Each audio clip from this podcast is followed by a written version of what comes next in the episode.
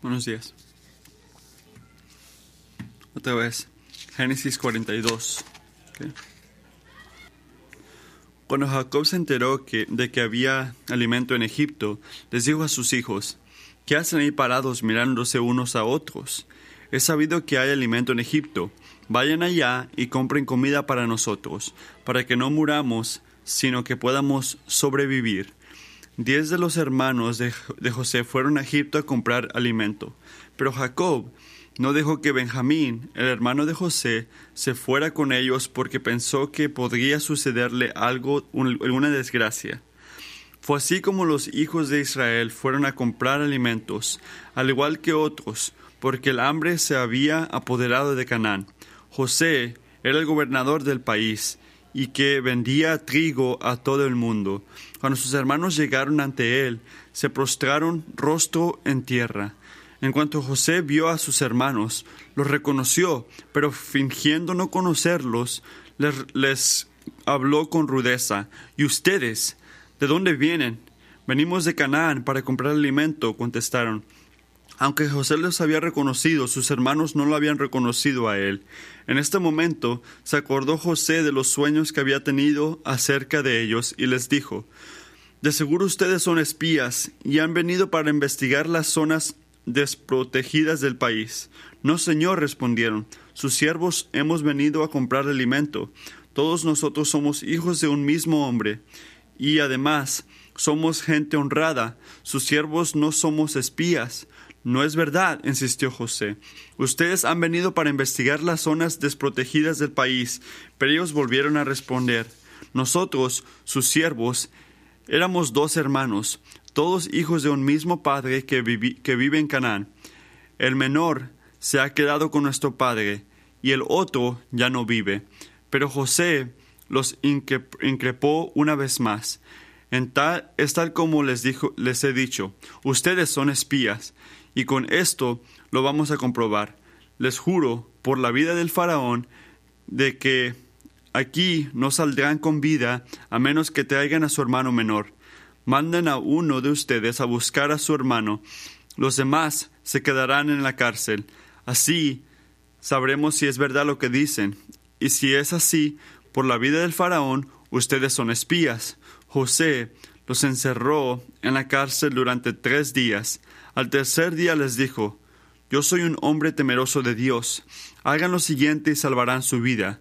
Si es verdad sus, que son honrados, quédense quédese uno de ustedes bajo custodia, y vayan los demás y lleven alimento para calmar el hambre de sus familias.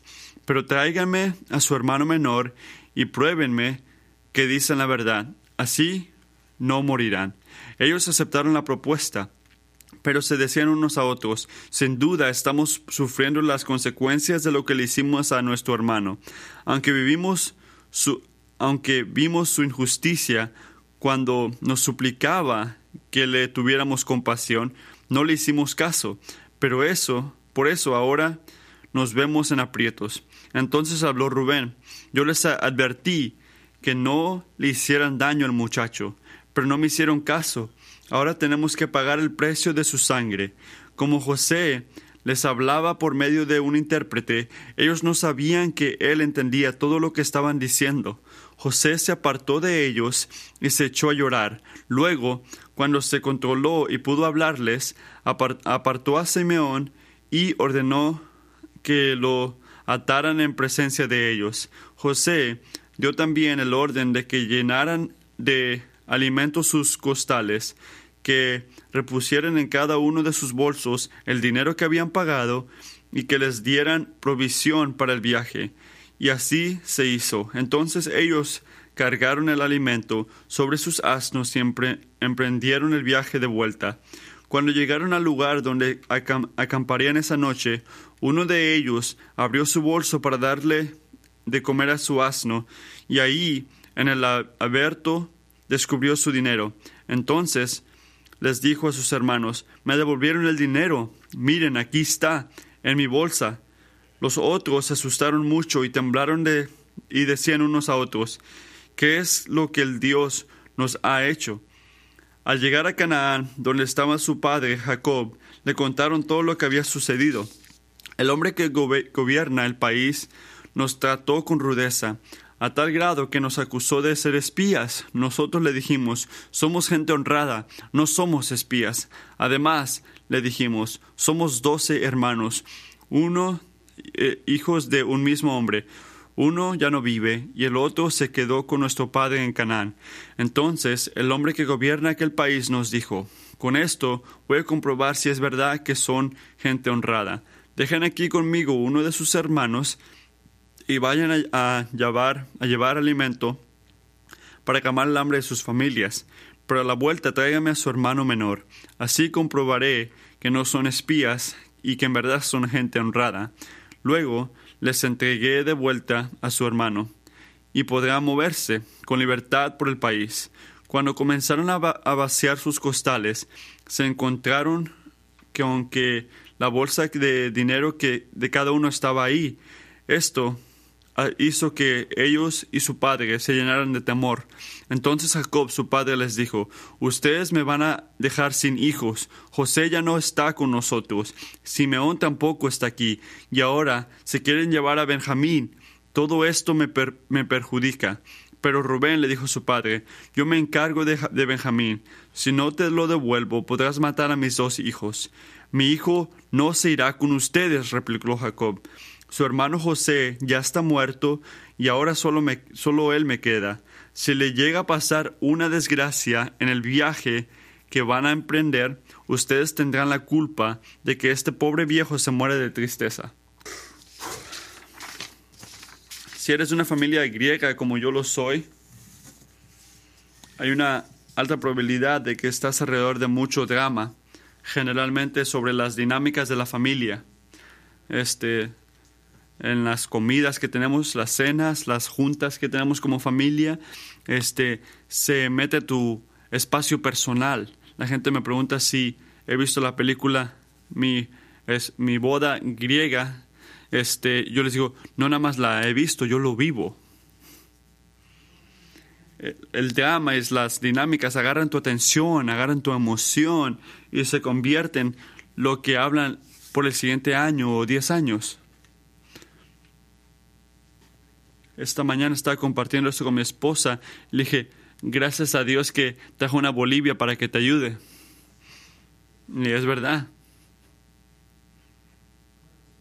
Y nuestra historia hoy está llena de drama. Recuerda que todo esto empezó porque sus hermanos, que según lo estaban ayudando, este, le mintieron, lo vendieron a la esclavitud y hicieron una mentira sobre su muerte y el odio que le tenían a José este, lo sobrellenó y, y le mintieron, lo impresionaron por un crimen que no hizo. Después, más tarde, estuvo en la cárcel por este, la, según una mentira que le mentieron en fidelidad. Y más detalles ahorita, más problemas de familia, este, un dolor de un padre, hermanos que todavía no han aceptado el mal que han hecho o la culpa o la injusticia que le hicieron a José al venderlo a la esclavitud. Él llama, lleva la gente que lee, que dice, esos hermanos nunca van a entender, no pueden admitir su culpa, van a llevar a sus propios extremos o van a admitir su mal. La pregunta también es, ¿Cómo puede traer Dios su bendición a través de este grupo de hombres? Han estado viviendo una mentira por los últimos 20 años. Y gracias a Dios hay un plan, un plan soberano, un plan que está en providencia y que está diseñado a traer los hermanos de José a convicción por lo que han hecho. Pero va a involucrar mucha prueba, muchas pruebas. Y como vimos, José va a poner a sus hermanos en prueba, ponerlos en la cárcel, como los puso en la clase, acusándolos falsamente, haciéndolos temer por sus vidas, preguntándose si van a perder su hermano menor, Benjamín. Qué cambio de, de historia. Y detrás de sus acciones, todo lo que está haciendo es para despertar la convicción, para que puedan tener convicción en su, en su pecado y poder admitir su mal, su pecado, a través de una cosa de santificación. Y fuera de esa convicción, de no aceptarlo, si no lo aceptan, no va a haber cambio. Igual que esta familia, la reconciliación. Así que Dios introduce en la historia de Génesis el proceso de convicción. Es muy importante mientras miramos la historia que aunque José es el actor más visible en esta historia, atrás de él también está Dios obrando. Y Dios usa pruebas difíciles para poder hacer su propósito. Y lo está haciendo a través de José. Y el propósito es traer este arrepentimiento. Es interesante, mientras miras este capítulo, que el enfoque de este capítulo son palabras de muerte. Versículo 2 y 38 hablan de la muerte y eso no es accidente, hay un mensaje ahí para nosotros. La historia principal de este pasaje es que si no confiesa uno el pecado, eso es algo muy malo. Hace cosas malas, como separar hermanos, separar gente de su Creador. En contraste a esto, el despertar, como al ver el mal, aceptar la culpa, aunque sea difícil, aunque sea doloroso, es un diseño de Dios y un proceso de Dios. Es algo bueno. Y Dios quiere usar las, pruebas y las convicciones para despertar la conciencia. Y Dios usa prueba y convicción para despertar la conciencia. Si tuviera que este, darte un punto principal para todo esto, yo diría esto, las pruebas y la convicción son herramientas en las manos de Dios que usa para demostrar y comunicar que algo está mal. La prueba y la convicción son herramientas en las manos de Dios que usa para demostrar y comunicar que algo está mal y que todo no está bien. Y yo creo que en el capítulo 42 hay tres puntos principales o aprendimientos. Y el primero es este. Recuerda la providencia de Dios detrás de la prueba. Recuerda la providencia de Dios detrás de la prueba.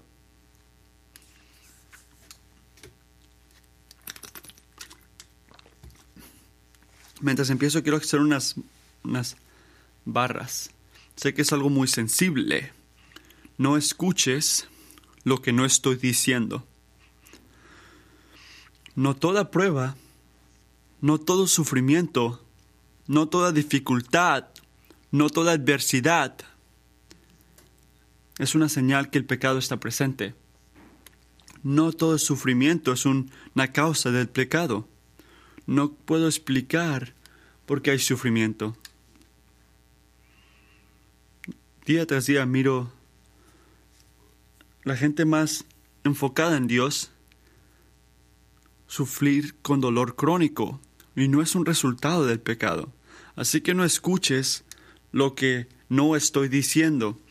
No puedo explicar mucho sufrimiento.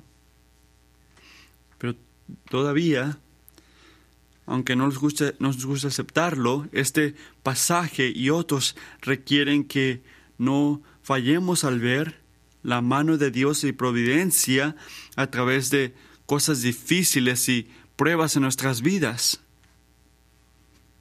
Por ejemplo, en escritura, en, Deuteronomio 8, dice, recuerda que durante 40 años el Señor, tu Dios, te llevó por todo el camino del desierto y te humilló y te puso prueba para conocer lo que había en tu corazón y ver si cumplieras o no sus mandamientos. Y luego Jeremías 12. Tú, Señor Todopoderoso, que examinas al justo, que sondeas el corazón y la mente, Hazme ver tu venganza sobre él. Luego Santiago 1 a 2 dice, Hermanos míos, considérense muy dichosos cuando tengan que enfrentarse con diversas pruebas, porque saben que la prueba de su fe produce constancia, y la constancia debe llevar a feliz término la obra, para que sean perfectos e íntegros, sin que les falte nada. Y la historia, en medio de la prueba, Dios nos llama a confiar en Él, confiar en su mano. Piénsalo así. Providencialmente, este, la familia vino a Egipto. Y luego vemos que la descasia, este, la necesidad de hambre trajo a la familia de Jacob a Israel. La providencia, José fue el gobierno de Egipto José era el hombre más poderoso de la tierra, segundo a Faraón, y provincialmente los hermanos estaban enfrente de José pidiendo comida.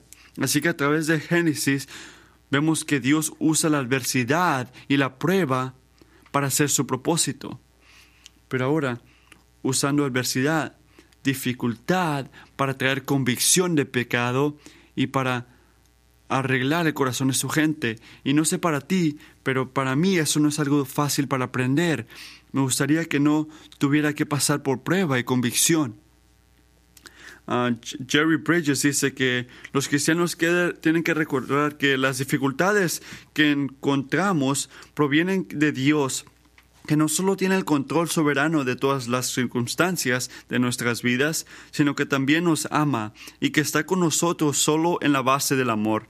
En tiempos de adversidad, no la desprecies al negarte a reconocer la mano de Dios en ellas y no te desanimes al caer para ver su amor en ella. Dios está presente en la adversidad y Él está preocupado que conozcas el gozo y la paz pero también está preocupado que conozcas la santidad, porque a través de la santidad viene un gozo más profundo, una paz más profunda, una alegría más profunda. Y Bridges sigue, así que en tiempos de adversidad no la desprecies al negarte a reconocer la mano de Dios en ella. No te desanimes. Ve el amor en esa prueba. Dios trabaja en la prueba y no pierde un segundo de tu dolor. Él lo ve. Él está en tu dificultad. Y José demostró una disposición en confiar en el Señor, en que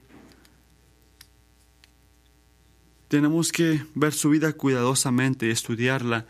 En todo este intercambio entre José y sus hermanos, mientras hay lo que yo diría este, dureza administrada, nunca se ve este, odio, venganza, como o, o, te voy a pagar con la misma moneda. No se ve eso en la actitud de José contra sus hermanos. Solo hay un corazón humilde, diciendo que yo temo al Señor y que lo ayuda a José a hablar así y que continúa a ser la estabilidad de todo Egipto. Así que punto número uno, recuerda la providencia de Dios detrás de la prueba.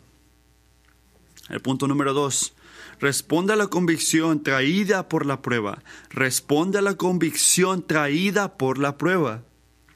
Detrás de las escenas de las actividades de José y sus hermanos, Dios estaba trabajando, moldeándolos, santificándolos, despertando la conciencia para que puedan temer a Dios, para que puedan tener convicción que puede cambiar el corazón. Así que José da la prueba. Fase número uno, la, la intuición difícil y mucha acusación les decía, son espías, versículo número 9. Han venido a espiar en nuestra tierra, versículo número 12. Son espías. Y si no sabías, ¿eh? no es bueno ser acusado por ser espía en frente del gobierno, porque fácilmente te ibas a la cárcel o te mataban. Así que no era un buen día por los hermanos, para los hermanos. Pero los hermanos respondían, no somos espías, somos tus siervos, hemos venido a comprar comida, somos hijos de un mismo hombre y somos gente honrada. Gracias por aumentar eso. Así que mira esta escena. Los hermanos están arrodillados enfrente de José, diciendo que son gente honrada, gente honesta, pero no quieren aceptar un pecado que le hicieron a José, un crimen contra José, que él lo sabía muy claramente y ahora tenía el poder de meterlos a cárcel y no nada más eso, matarlos. Pues imaginarte las cosas que estaban pasando en la mente de José, este, emociones mixteadas, me imagino, pero imagínate esto. Reconoció a sus hermanos. Ellos no le reconocían a él y la escritura lo dijo algunas veces. Él tenía memorias de familia, de su padre, que él amaba apasionadamente. De repente tenía memorias del día que lo metieron en el pozo, tiempo en esclavitud, tiempo en prisión, todo por sus hermanos honestos. Y ahora tienen los hermanos arrodillándose ante él, enfrente de él. Versículo número 9 dice, este, en este momento se acordó José de los sueños que tuvo, que se ve en el capítulo 37. Génesis 37 está. Cierto, día José tuvo un sueño y cuando se lo contó a sus hermanos, estos le tuvieron más odio todavía. Pues les dijo, présteme atención, que les voy a contar lo que he soñado. Resulta que estábamos todos nosotros en el campo atando gavillas. De pronto mi gavilla se levantó y quedó erguida, mientras que las de ustedes se juntaron alrededor de la mía y me hicieron reverencias. Sus hermanos replicaron, ¿de verdad, de veras crees que vamos a rendir, reinar sobre, que vas a reinar sobre nosotros y que nos vas a someter? Y lo odiaron aún más por los sueños que él les estaba contando. Así que ahí se ve que se cumplió la palabra de Dios. Y los hermanos regresaron a Canaán y querían que regresen por su hermano Benjamín, el menor. Y José declaró que tienen que, tienen que ser eh, probados para revelar su carácter. Tienen que pasar prueba para enseñar su carácter. Imagínate si ese fuera, fueras tú. Y en prisión, el proceso de convicción empezó. Miren el versículo 21. Pero se decían unos a otros, sin duda estamos sufriendo las consecuencias de lo que hicimos con nuestro hermano. Aunque vimos su injusticia, cuando nos suplicaba que lo tuviéramos compasión, no le hicimos caso. Así que ves que los este José ordena que les den comida y en secreto regresaron el dinero a, a los bolsos. Así que ahora tienen la comida y tienen el dinero y se puede enseñar que son rateros porque se regresaron con el dinero. Iba de bien a mal a peor. Y versículo 28. Así que el 28 dice, estamos, ahora estamos en problemas. Porque tenían la comida y el dinero, así que iban a ser acusados de robar. Y estaban temblando, tenían temor sabían que estaban en problemas y ahora sus conciencias empiezan a prenderse más y más y hacen la pregunta, ¿qué es lo que Dios nos ha hecho? Versículo 28.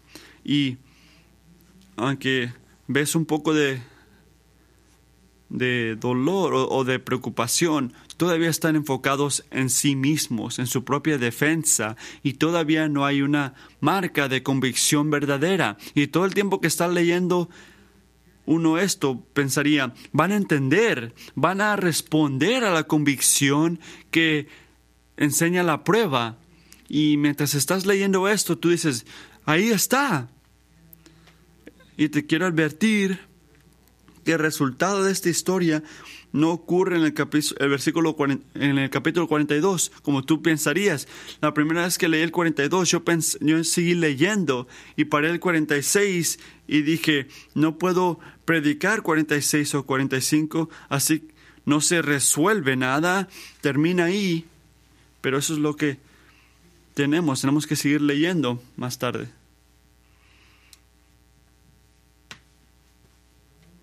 Pero cuando estaban en prisión, el proceso de convicción empezó. Y están temblando. Y están preguntándose. Van a entender. Amigos, la convicción de nuestro Padre, aunque sea dolorosa, últimamente es un regalo. Es un regalo de Dios. Y es un buen regalo también. Un regalo que tiene un propósito. Él está trabajando, moldeándonos y santificándonos. Y sí, es severo, es severamente misericordia. Convicción de Dios es un trabajo de Dios y es una misericordia severa. En, Juan, en Juan 16 dice, cuando Él viene, Él le va a dar al mundo convicción, hablan del pecado, y el juicio. Dios trabajando en nosotros va a traer convicción. Es algo bueno, es una cosa necesaria. La convicción es un trabajo de la misericordia. Ahí vemos su gracia.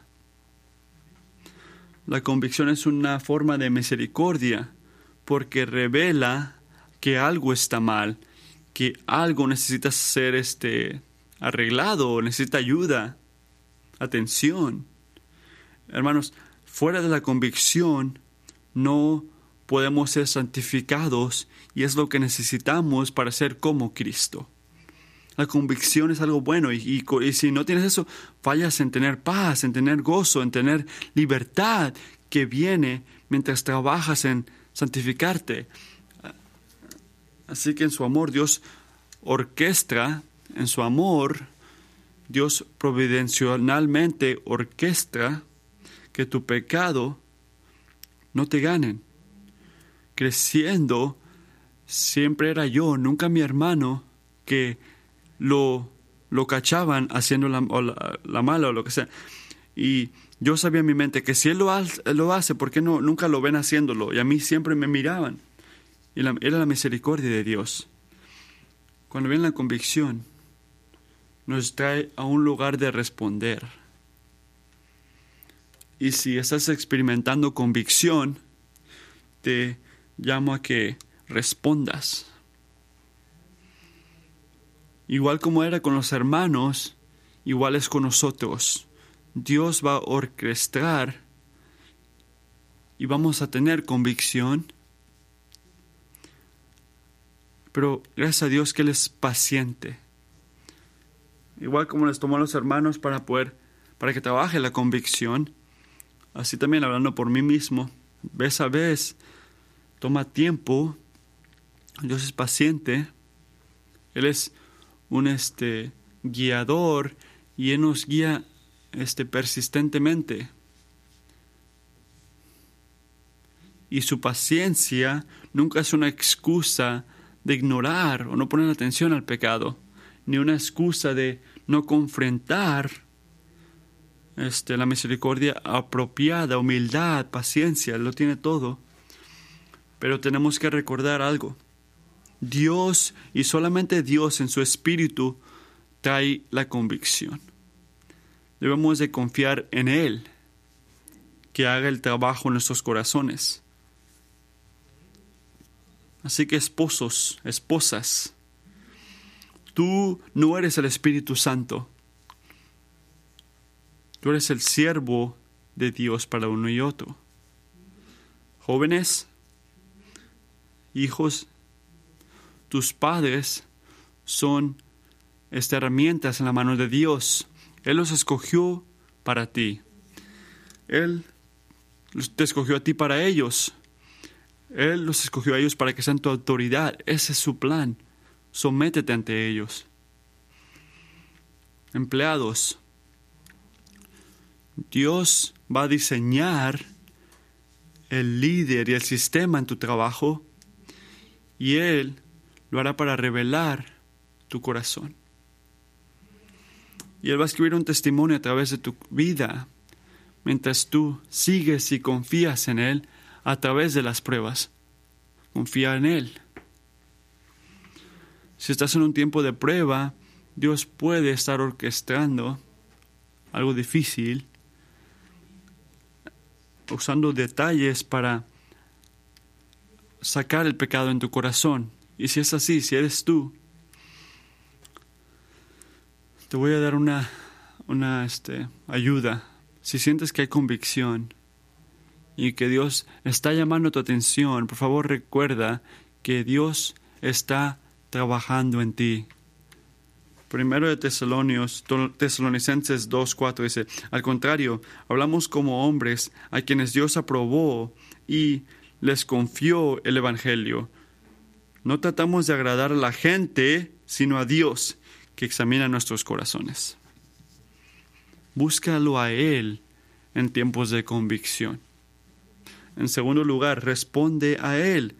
No endurezcas tu corazón. Responde a Dios. Hebreos 3:7 dice, por eso, como dice el Espíritu Santo, si ustedes oyen hoy su voz, no endurezcan el corazón, como sucedió en la rebelión, en aquel día de prueba en el desierto.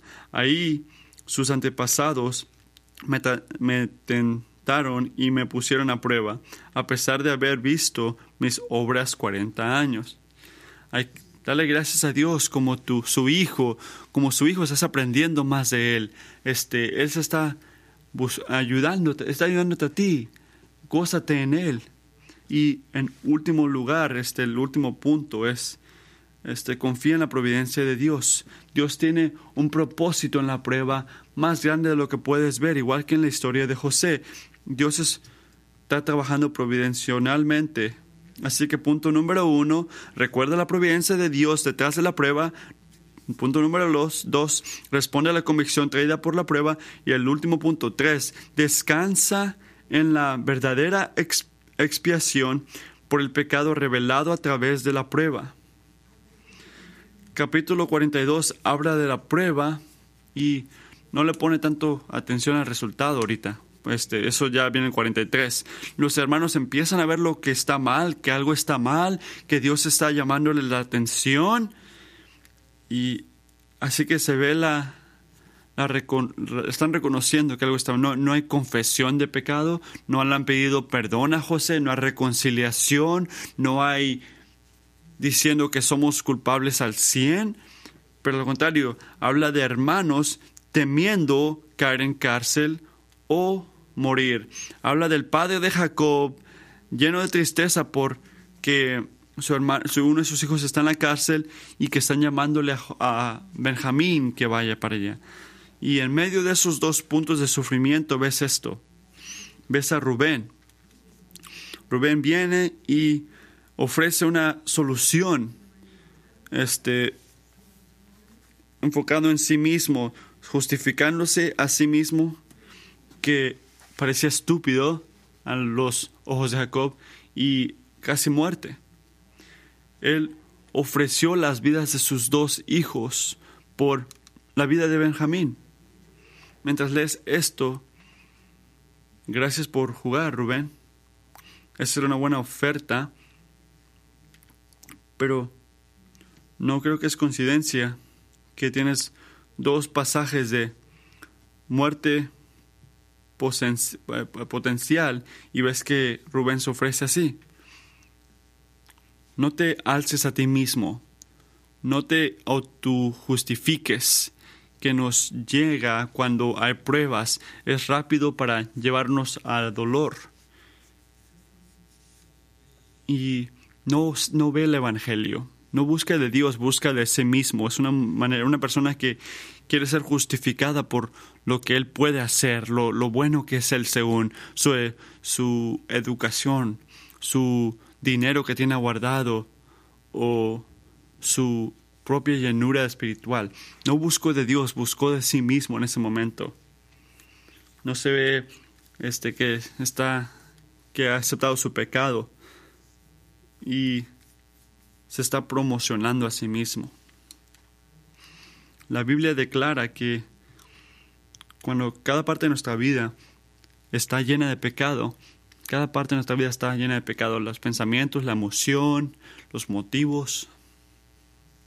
Si yo voy hacia Dios basado en lo que yo puedo hacer, en mi perfección espiritual, es como intentar hacer un hacer una hacer este un, un, una cena de huevos que dos huevos son buenos y uno está malo no importa cómo lo haces no vas no va a estar buena esa comida porque uno de los huevos estaba mal. Así que no te puedes este alzar a ti mismo. Tienes que darle toda todo a Dios confiar en Dios. No te justifiques ante Dios. No puedes hacer nada para según tú ser perfecto ante Dios.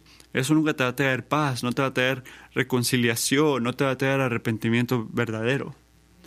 Así que recuerda la providencia de Dios detrás de la prueba. Recuerda que Él está trabajando. Responde a la convicción que te trae la prueba. Resiste la tentación de la expiación por el pecado revelado a través de la prueba. Y la historia termina con algo que está, no se ha resuelto. Los hermanos culpables van a ver su pecado, van a tener convicción, van a arrepentirse, van a confesar. Y sigue leyendo tú, si quieres ver. O regresa el siguiente domingo. Y es una pregunta para los hermanos, obviamente. También es una pregunta para el que está leyendo. ¿Vas a arrepentirte? Como los hermanos, nosotros también tenemos una historia. Y aunque no tenga el drama de esta historia, tristemente nuestra historia también tiene pecado. Pero porque tenemos a un Padre misericordioso, tenemos a alguien que está orquestando circunstancias que hablan en nuestros corazones, que despierta nuestra conciencia, que nos dan convicción de pecado. Y usamos estas circunstancias entre familia o amigos o gente que trabaja con nosotros, pero últimamente usa en todo esto usa su palabra y su espíritu para guiarnos, para dirigirnos y para enseñarnos nuestra necesidad de su trabajo en nuestros corazones. Y esta mañana, mientras consideras los eventos de sus hermanos y de, José, y el Padre, quiero que te preguntes algo a ti mismo. Hay cosas en tu vida que Dios está usando para despertar tu conciencia, para que puedas tener convicción de un pecado. Está intentando agarrar tu atención esposa, no le pegues a tu esposo para que se despierte. ¿Cómo estás haciendo para aceptar tu culpa? En Juan 5 dice, y cuando Él venga, considera el mundo de sus errores, en cuanto al pecado, a la justicia y el juicio. Él vino a llamar a los pecadores el Evangelio dice que no nos podemos salvar nosotros mismos, que necesitamos ser despertados a la realidad de nuestros pecados y tenemos que venir humildemente ante la persona que nos puede ayudar, que nos puede salvar, nos puede rescatar. Jesucristo está llamando a esos que saben que tienen una necesidad de un Salvador, que saben que no son perfectos. Está llamándole a todos, pero su llamado es un llamado con propósito, cristiano o no cristiano, solo al extremo que sabemos que somos pecadores cada día.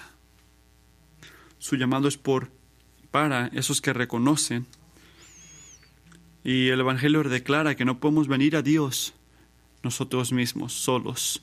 No podemos venir a Dios en nuestras propias fuerzas. No podemos venir a Él en nuestros propios méritos venimos ante Dios a través del trabajo hecho por nosotros en Cristo.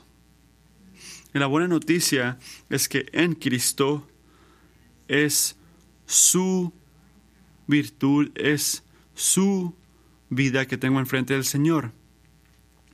En Cristo es su virtud, sus hechos que tengo enfrente del Padre. ¿Sabes qué, creyente? Escucha esto. Que nunca vas a ser más, más este, virtuoso de lo que eres hoy. No vas a entrar al cielo aunque seas este, siendo imperfecto. Tienes que ser perfecto. Y esa este, justicia viene al estar en Cristo. Y como creyente tienes esto y nunca vienes enfrente de Dios en, en tu propia habilidad, pero siempre en la de Él, en la de Cristo. Él hizo lo que nosotros no podemos hacer. Así que si estoy viniendo ante Dios basado en la reputación de Cristo, soy libre. Soy libre de admitir mi pecado.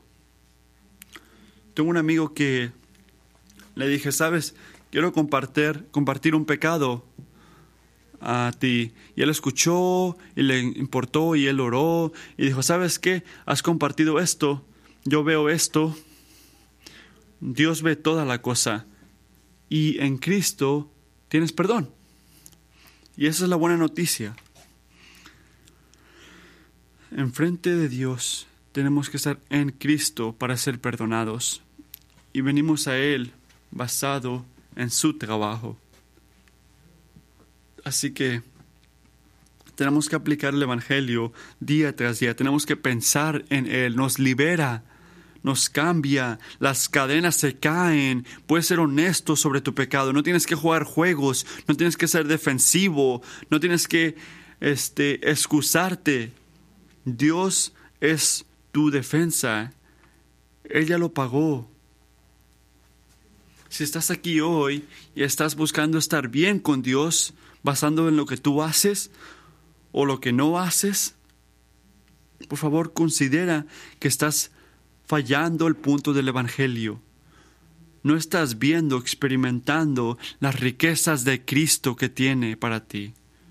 En Cristo tienes una declaración magnífica que en Él tienes, eres justo, pero solo en Cristo la cruz te llama culpable, pero la sangre de Cristo te hace libre, te hace perdonado.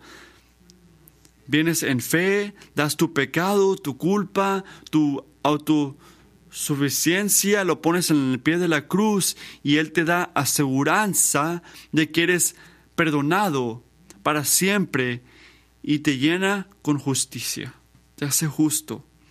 Dios está trabajando en tu corazón esta mañana, llevándote a lugares donde has pecado, donde has fallado, donde has lastimado y estás sintiendo convicción.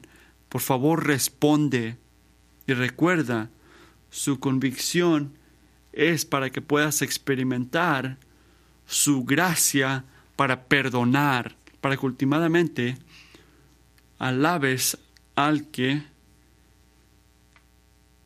al que hace la gracia. Hay que orar rápido.